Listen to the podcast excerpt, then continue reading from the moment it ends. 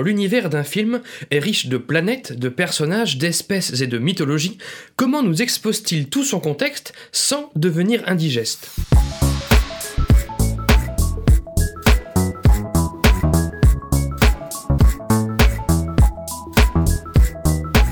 Salut et bienvenue dans ce dixième numéro de Comment c'est raconté, le podcast qui déconstruit les scénarios un dimanche sur deux.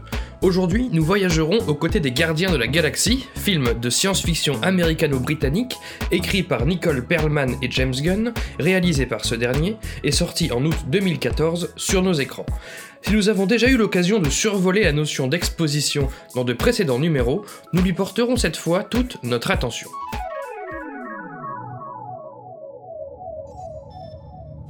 Peter Quill, incarné par Chris Pratt et surnommé Star-Lord, dérobe un mystérieux globe convoité par le puissant Ronan. Trahissant son coéquipier Yondu en ne partageant pas le butin avec lui, Star-Lord dénombre désormais de nombreux chasseurs de primes à ses trousses. Alors qu'il s'apprête à revendre l'objet auprès d'un marchand sur la planète Xandar, celui-ci refuse finalement cette transaction, ne voulant pas avoir affaire au terrible Ronan, reconnu pour détester les Xandariens au plus profond de son être. Peter se retrouve alors seul sur Xandar avec son globe invendable et traqué par les chasseurs de primes, extrait de la bande-annonce.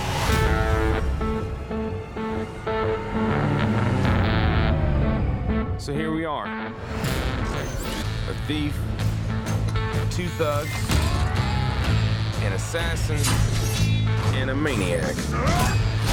But we're not gonna stand by as evil wipes out the galaxy. I guess we're stuck together. Partners. Are you telling me the fate of 12 billion people is in the hands of these criminals? Oh.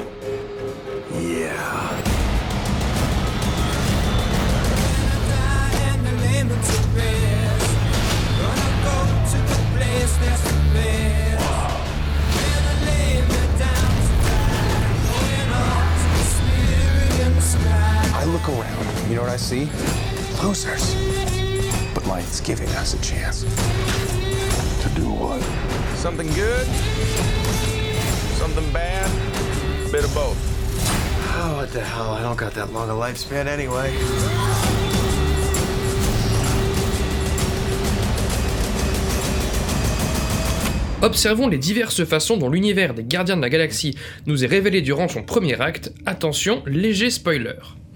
Juste pour qu'on soit d'accord, pour rappel, l'exposition constitue l'ensemble des informations nécessaires à la compréhension de l'histoire. Par exemple, le nom d'un personnage, comme Peter Quill, c'est de l'exposition. Il doit être introduit à un moment ou à un autre, d'une façon ou d'une autre, pour que nous, spectateurs, sachions qu'il s'appelle ainsi. Il en sera de même pour le nom des planètes, la profession des personnages, leur point de vue, leur passé, leur rapport les uns aux autres, leur but, leur motivation et tout autre élément contextuel participant à mettre cette histoire en mouvement. L'exposition constitue donc la partie la plus ennuyante d'un récit, un peu comme lorsqu'on découvre un nouveau jeu de société, on prend d'abord connaissance de ses règles du jeu. C'est nécessaire, mais c'est relou. Parmi les défauts de scénario les plus répandus, dont on parlait dans le numéro sur les dissociés si vous vous en rappelez, figure celui d'un premier acte trop long, d'une histoire donc qui met trop de temps à démarrer. Les space opéras comptent parmi ces œuvres chargées de contexte qui risquent le plus de sombrer dans ce travers. Heureusement, les gardiens de la galaxie ne sombrent pas dans cet écueil, le premier acte s'achève quand les personnages décident de s'évader de prison pour tirer ensemble profit du globe, au bout de seulement 30 minutes soit un quart du film. Car oui, sur un film d'une heure trente seulement, cela ferait évidemment beaucoup trop, mais l'œuvre ici dure deux bonnes heures. Alors, comment le film procède-t-il? Condense-t-il toute la présentation de son exposition en seulement quelques scènes indigestes? Évidemment non. Le premier acte cumule bon nombre de scènes d'action, le combat avec les sbires de Ronan, l'évasion de la planète, le combat entre les futurs gardiens dès leur rencontre, etc. Dans la dramaturgie, encore et toujours, Lavandier appelle à diluer le plus possible l'exposition dans son œuvre, afin d'éviter les scènes indigestes, justement, saturées d'informations dont nous ne pourrions même pas retenir la moitié. Le premier acte des Gardiens de la Galaxie n'est pas statique. Chaque scène ou presque apporte son lot d'informations autant qu'elle fait avancer le récit, même au-delà du premier acte d'ailleurs. Alors comment? Comment faire cohabiter exposition et narration? Tout simplement, précise Lavandier, par le recours à la dramatisation. les éléments nécessaires à la compréhension de l'histoire doivent le plus possible être enrobés de conflits, afin de nous être véhiculés sans que nous ne nous en rendions compte. Nous parlions du nom du héros, ou de sa profession, comment nous sont-ils ici exposés? Lorsque Peter dérobe le globe, des sbires adverses l'interceptent et le menacent.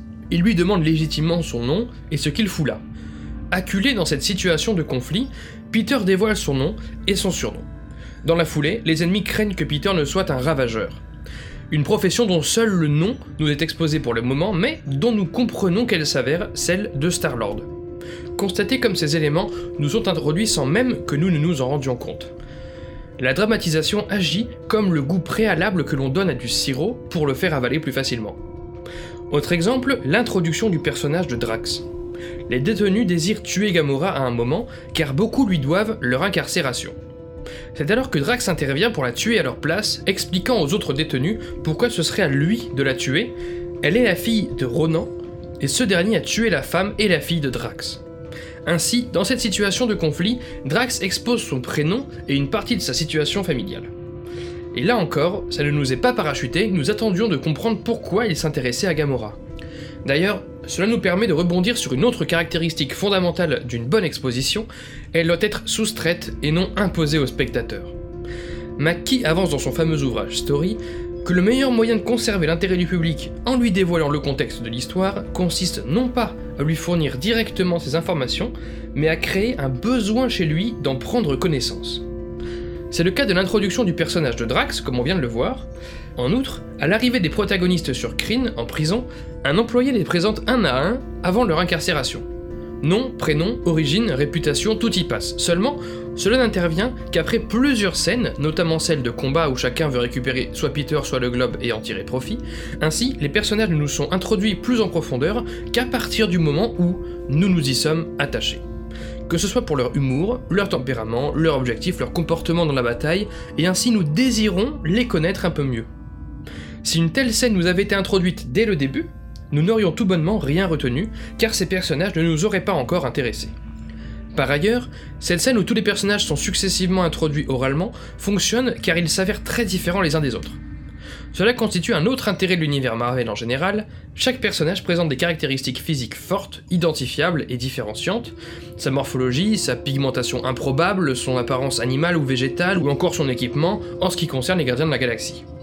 Dans l'ouvrage Save the Cat, le regretté Blake Snyder conseille qu'un personnage de fiction audiovisuelle ne présente effectivement pas trop de caractéristiques fortes, afin qu'on les retienne facilement, mais surtout qu'il dispose d'une caractéristique visuelle identifiable, telle celle que nous évoquions à l'instant pour les gardiens. De fait, plusieurs personnages peuvent être présentés, y compris simultanément, le spectateur ne sera pas perdu. D'une manière générale, cette configuration s'avère nécessaire et appropriée dans des œuvres de type space opéra, propices à des personnages aussi nombreux que hauts en couleur.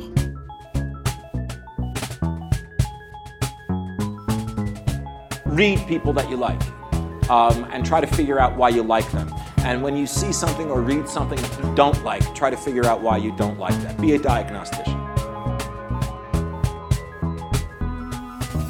On parle ici beaucoup de ce qui constitue une bonne exposition. Mais en quoi consisterait une mauvaise exposition Celle qui nous saoule?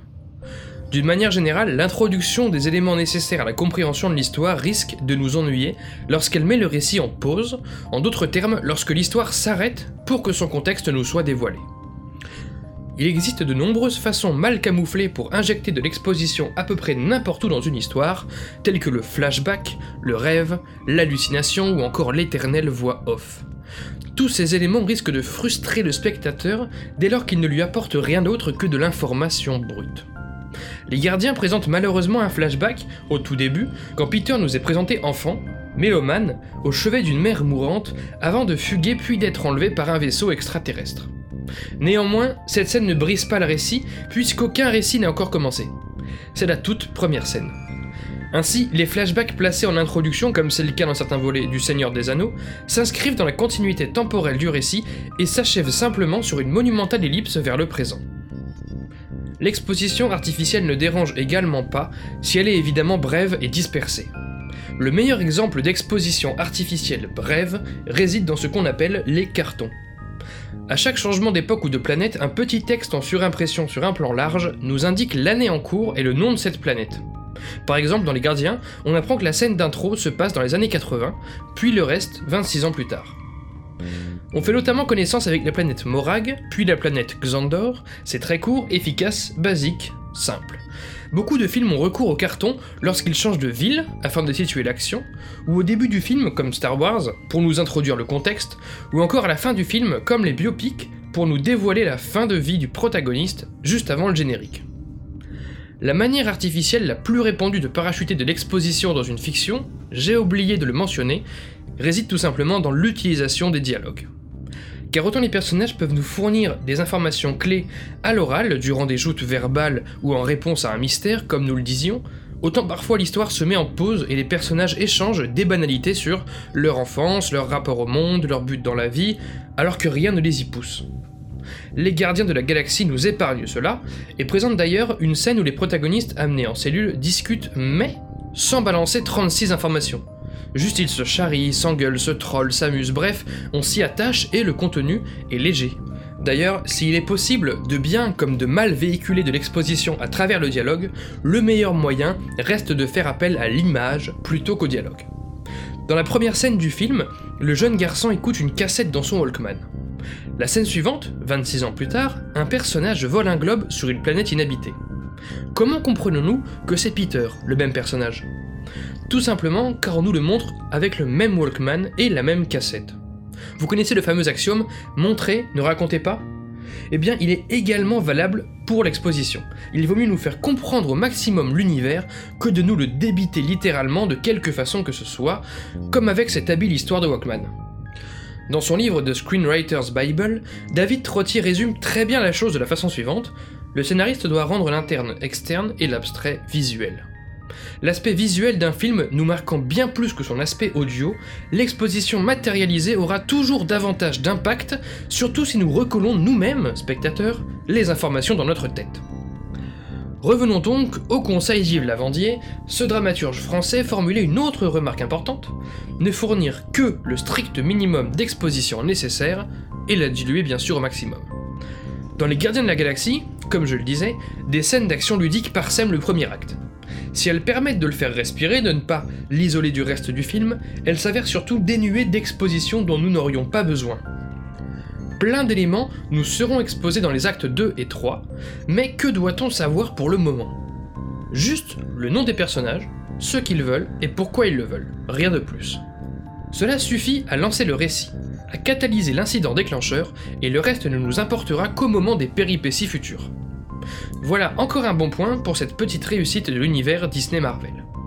Alors, nous avons abordé la majorité des notions structurelles liées à l'exposition, néanmoins, vous vous en doutez, il existe toujours des petits tricks auxquels les scénaristes ont recours pour faire encore mieux passer la pilule.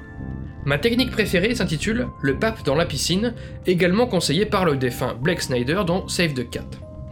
Ce théoricien suggère, lorsqu'une scène a recours à beaucoup d'exposition, notamment à travers le dialogue, d'intégrer un élément visuel insolite afin de distraire le spectateur, comme le pape qui nage dans une piscine dans je ne sais plus quel film.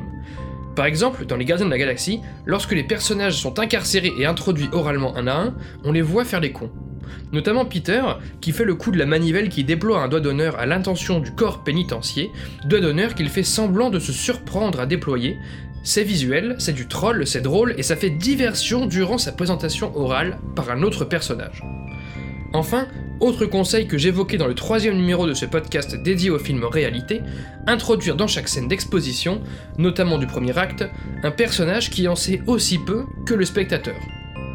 Ce conseil nous vient du scénariste et désormais réalisateur Aaron Sorkin dans une masterclass diffusée sur le web. Elle offre la possibilité de fournir du contexte au spectateur de façon légitime. Prenons la scène où Star-Lord se fait surprendre à dérober le globe. Les personnages ennemis lui demandent son nom et sa profession car ils ne le connaissent pas. S'ils le connaissaient, ce ne serait absolument pas crédible qu'ils disent quelque chose comme Salut Star-Lord, le fameux ravageur, comment vas-tu? Tout simplement car personne ne dit à son pote des choses que son pote sait déjà. Ainsi, les informations sur les personnages des Gardiens de la Galaxie nous sont souvent fournies au moment où les uns rencontrent les autres, ainsi ils font autant connaissance entre eux que nous faisons nous connaissance avec eux, et tout est cohérent.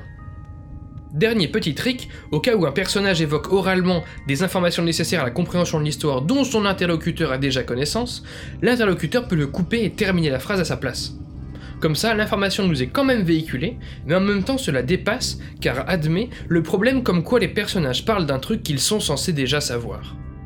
Pour conclure, d'une manière générale, plus une œuvre présente un univers riche, plus elle aura fatalement recours à de l'exposition, et donc plus cette exposition devra être diversifiée, diluée, concrétisée, condensée, maquillée, dramatisée ou encore soutirée. Fondu au noir pour ce dixième numéro de Comment c'est raconté. Merci pour votre écoute, j'espère qu'il vous aura intéressé. Retrouvez tous les liens du podcast dans la description et sur ccrpodcast.fr, dont Facebook, Insta, SoundCloud, tout ça, mais encore et surtout iTunes. Pour ce dernier, je vous invite à laisser 5 étoiles et un commentaire, c'est très très important pour le référencement du podcast. Podcast dont l'habillage musical était signé Rémi Le Sueur, je le rappelle, et le DK remercie. N'oubliez pas qu'une retranscription de chaque numéro de Comment c'est raconté est disponible sur Medium pour pouvoir lire ces analyses à tête reposée. Je Baptiste Rambaud, disponible sur Twitter pour répondre à vos questions, à vos réactions, et vous donne rendez-vous donc dans deux semaines pour la 11e séance. Ciao